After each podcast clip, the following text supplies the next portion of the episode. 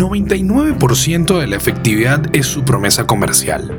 No por nada tienen ese nombre, la prueba, y su función no es más que la de ser la portadora de una noticia que puede ser esperada, aterrorizante, despreciada o simplemente increíble.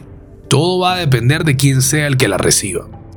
Recuerdo perfectamente el día en que mi esposa, junto con mis amigos y quienes son hoy en día los padrinos de Benjamín, mi primer hijo, me sorprendían en la entrada de un cine. Estos se armaron toda una trama digna de una película en donde yo supuestamente me había ganado un premio por la entrada que compré y me lo entregaría una chica en la puerta del cine. Yo, que nunca me he ganado nada, ni siquiera una rifa, fui inocente y emocionado a recibir lo que finalmente sería, en definitiva, una sorpresota. Un pequeño envase envuelto en papel brillante escondía un chupón, una pequeña nota y una prueba de embarazo. Por si se lo preguntan, no, no vimos la película esa noche, claro está. Y es que con esta sorpresa comienza todo, sin saber, sin esperar y siendo honestos, sin querer porque en mi caso yo, yo no quería ser papá.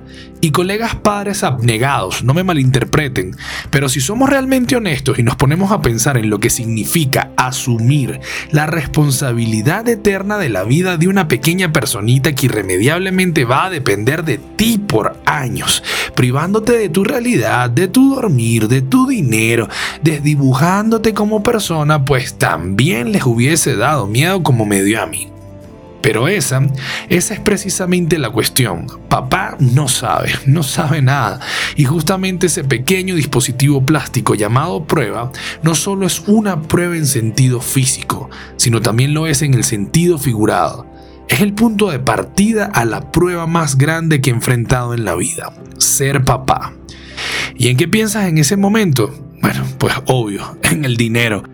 No voy a mentir, te das cuenta que debiste prestar más atención a las clases de matemática y estadística financiera porque esas cuentas, papá, no te dan. Esas clases que recibiste cuando eras un niño y es que y es que al final en mi mente yo sigo siendo un niño. En ese momento era un niño estúpido e inmaduro de 33 años y mi esposa, viéndome a los ojos, lo sabía. Hubo una sensación física que no puedo olvidar. Cuando supe que iba a ser papá, justo en ese momento, sentí como una expansión en mi cerebro, como si se hubiera abierto un compartimiento que no tenía dentro de la cabeza. Era la inmensa noción de la responsabilidad que invadía todo mi cuerpo, tal como la adrenalina. Tuve miedo, estaba contrariado, estaba perdido y tenía miedo. ¿Estaba feliz? Sí, ¿En serio? ¿En serio si estaba feliz? ¿O es que acaso uno no puede estar cagado y feliz al mismo tiempo? Veía la ilusión en los ojos de mi esposa por ser mamá. Veía borrosamente el proyecto futuro de mi familia. Comenzaba un viaje increíble y yo sin saber nada. Y es que los hombres no nos tenemos que sentar en un inodoro, orinarnos la mano y esperar esperar y esperar a ver si sale una rayita o dos rayitas, si sale un círculo o una línea, o cómo funcionan las pruebas más modernas, que ya con letras y en digital te dicen si vas a ser papá o no. Nosotros no nos enfrentamos a eso. Desde el primer momento ya estamos tarde, porque a las mamás solo les basta una rayita orinada para comenzar a llenarse de amor infinito por algo que para ese momento es prácticamente imperceptible a la vista humana. Pero desde allí ya lo consideran parte de su ser, de sus emociones, le dan amor y nosotros aún sin saber nada.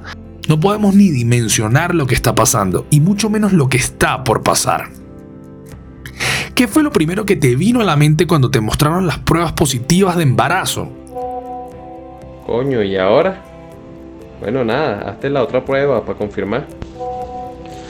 Lo primero que se me vino a la mente cuando vi la prueba de embarazo positiva fue emoción, sin duda. Y ya después empecé a, concientizar como que, uy, voy a ser papá, ¿y ahora qué hago?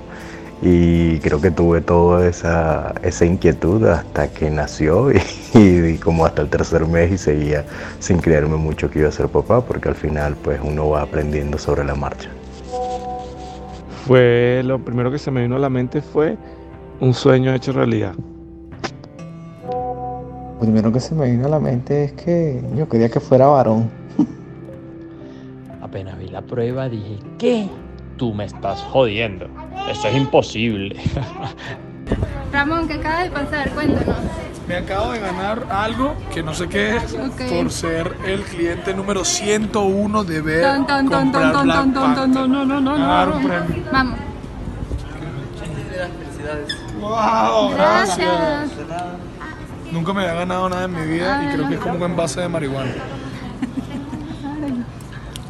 Con mucho orden. Me da miedo que salga algo.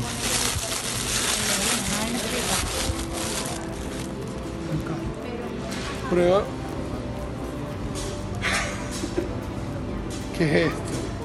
¿Qué es eso, ¿En Ramón? ¿Qué es? No.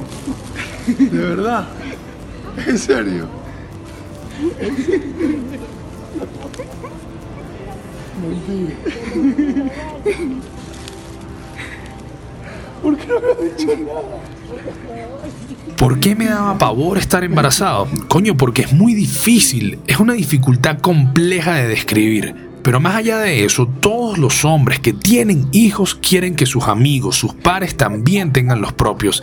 Y no por el hecho de que es una bendición, es un milagro de la vida, es lo más hermoso del universo. No, nada de eso.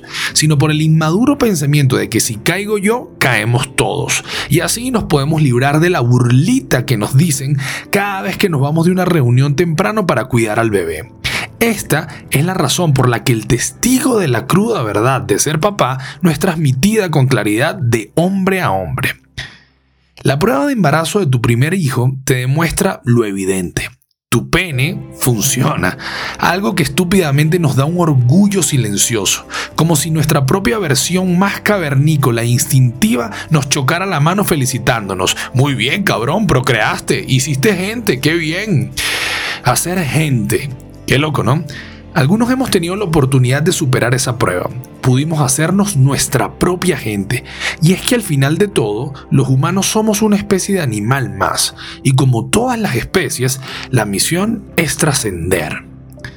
Sé que algunos de los que escuchan este podcast estarán enfrentando sus propias pruebas, sus propias búsquedas, haciendo su mayor esfuerzo, dando el 110% en la cancha, sudando la camiseta, montándose el equipo en los hombros, haciéndole swing a todo lo que viene por allí. Bueno, una disculpa, perdónenme, pues, perdónenme por el cliché, mujeres, por intentar hablar como un, bueno, como un comentarista deportivo sobre embarazar a las mujeres. Una disculpa, no soy así de tarado.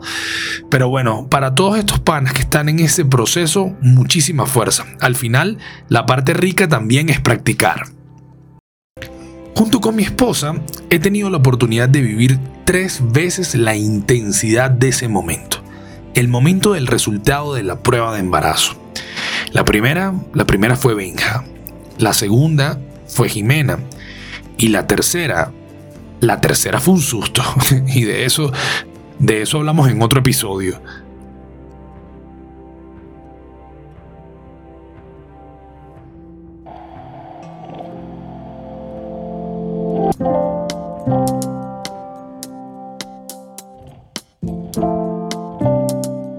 Soy Ramón Velázquez, tengo dos hijos y en este espacio voy a compartir mis vivencias personales desde mi rol como padre, con humor, honestidad y sobre todo realidad, cruda realidad.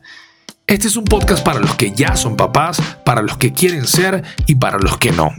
La paternidad es una aventura brutal y yo te invito a conocer la mía, sin maquillajes y desde mi visión.